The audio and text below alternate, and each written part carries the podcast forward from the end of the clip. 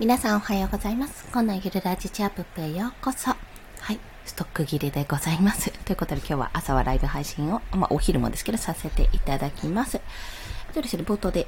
ちょっとお知らせというかあれなんですけども、息子がお膝の上におります。声が入るかもしれませんのでご了承ください。めっちゃ見てます、こっちの方。はい。まあそんな感じでですね、今日のお話は、ま体調不良の思わぬ原因、まあ多分これだろうと思われた原因と、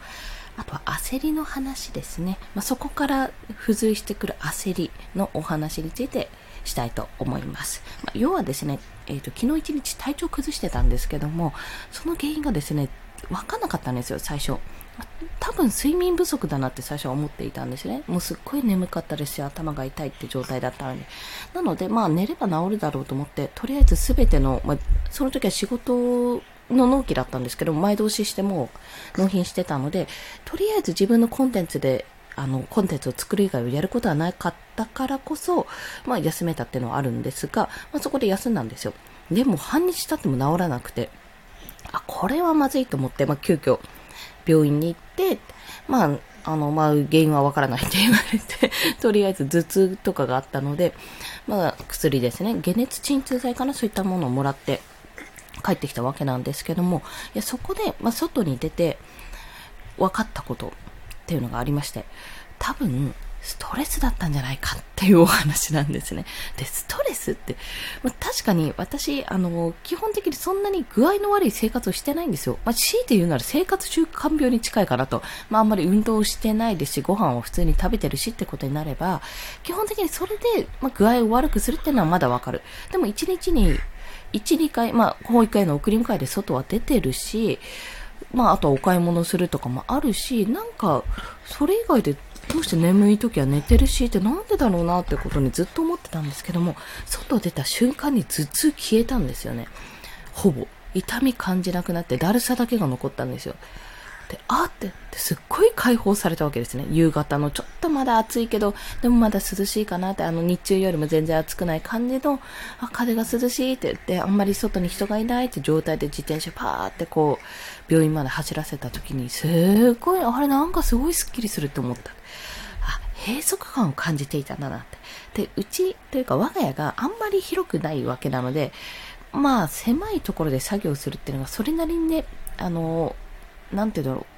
集中できるっていうのはあるんですけども、もしかするとじわじわとこう、産後うつの時のように、まあ産後うつにはなってないけどね、産後の時のように、じわじわとこう、真綿で締め付けられるような感じでストレスが溜まっていってたのかもしれないって、そういうふうに感じていたんですよ。というのももう寝てる時に、なんていうの、音という音がもうすごく嫌で、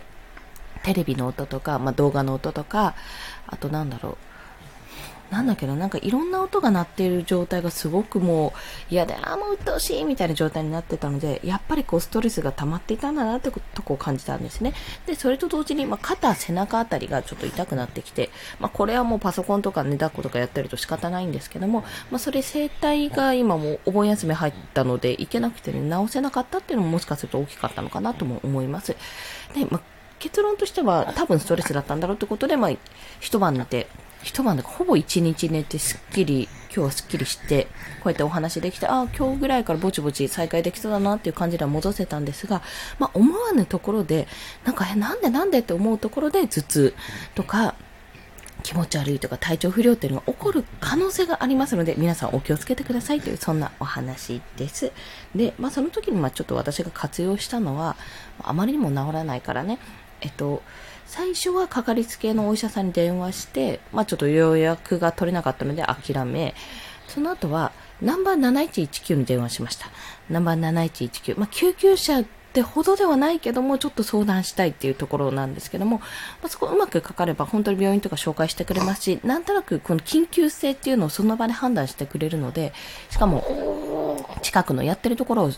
紹介してくれるので、すごい、まあ、便利な検索機能っていうわけじゃないですけども、とりあえず話すのがしんどくなければ、7119電話して緊急性の有無だけでも確認すると良いです。特に頭痛は、おそらくですけど、症状を聞かれた時に、なんか強いもう痛み、ガンっていう強い痛みがあるとか、強烈な吐き気があるかとか、まあそういったことを聞かれたんですね。おそらくこれらって脳梗塞とかの前兆なんですよ。あの手足の痺れとか。そういったものがあったので、まあそういうところじゃないかな、どうかなってことを、まあネットで調べるのも全然ありですけども、まあ思い切って7119電話して聞いてみるっていうのも全然ありかと思います。で、お子さんの場合はね、ナンバー8000ですね。8000に電話すると、あの、子供救急、まあ、子供がこういう風な状況だけどどうしたらいいかってことについて相談ができます。本当にこれはね、よく活用させていただいております、私。はい、子供が夜中に大泣きして全然寝ない。やばいんじゃないか、引きつけ起こすんじゃないかとかいう時とかにもね、連絡したりするので、まあ、お試しくださいというお話です。まあ、そんな生活の知恵でした。で、まあ、それに関して、あと3分ぐらいで焦りの話をするんですけども、要は今までというか、まあ、今でもなんですけど、自分よりすごい人っていうのはもちろんたくさんいて、だからその人たちに追いつくために、まあ追いつくっていうかまあ、少しでもね、型を並べるじゃないですけど、もう違うジャンルだとしても、どう、どう、どうじゃないのよ。なんて言ったらいいんだろう。まあでも追いつきたいんですよね。そういう風になるためにも自分もやっぱり自分の求める道を進むためにも、やっぱ今までいろんなことをこうコンテンツ作りとか音声配信とかもやっているわけなんですけども、やっぱりね、休むと、焦るんですよ い。なんか、なんだろう、一日逃したっていうか、こう、時間、もっとやりたいことあるのに、できてないっていうところにも焦るし、なんか、これでいいのだろうかっか、まあいろいろ思うわけですよ。で、周りはどんどん伸びていくっていうところに、もうだだ焦りっていう状態が続いております。で、まあそんな時にね、私自身も過去の放送でも言いましたし、まあ、いろんなこと、いろんな方のね、放送を聞いてると、やっぱり過去の自分と比べようってことを、まあ、他の人と比べてもスタート地点がそもそも違うんだし、スタート地点が同じだったとしてもやってることがそもそも違うし、環境が違かったりするんだから、そこを比べたってしょうがないってお話をされていたんですね。で、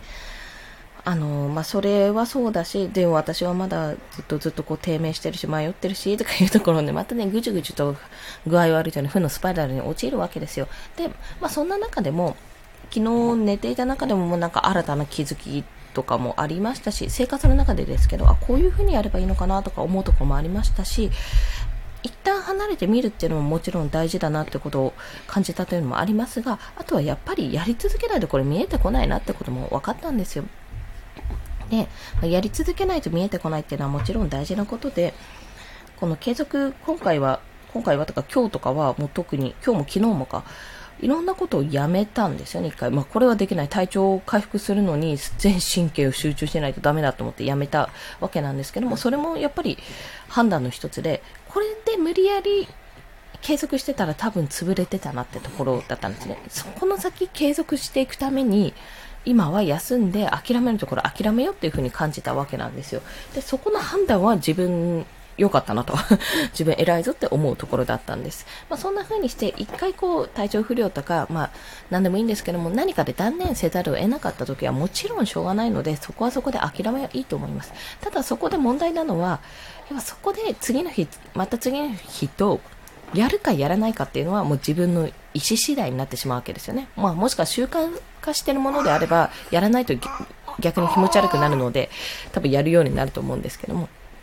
とにかく、その何が一番今最優先事項かっていうところをバーって頭の中で考えて、で、それに対して普段やってることとかやりたかったことができなかった場合ですね。できない場合は、あ、なんて自分できないんだろうって落ち込むんじゃなくて、あ、ここ違うな。今はとりあえず止まってみる時間なんだなとか、そういうふうに、あ、今はこういう流れなんだなって思うこと、思うことによって、なんかモチベーションというか自分の、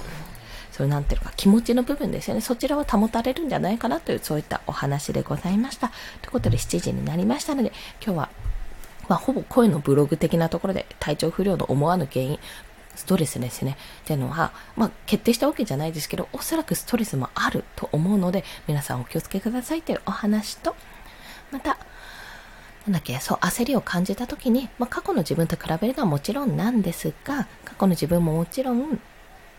えっと、なんだっけ、なんだっけ、もしここでそう休んでしまうとか体調崩したとかそういったことがあれば、まあもちろんしないように防止する、予防するのが第一なんですけども、あ、今は一旦止まる時期なんだなとか、こうして止まってみることに何か得ることがあるんだなとか、こっちを大事にしなきゃいけない時期なんだなっていう、その流れだと思ってやってみるのが大事というようなお話でございました。まあそうすることでメンタル保たれるよっていう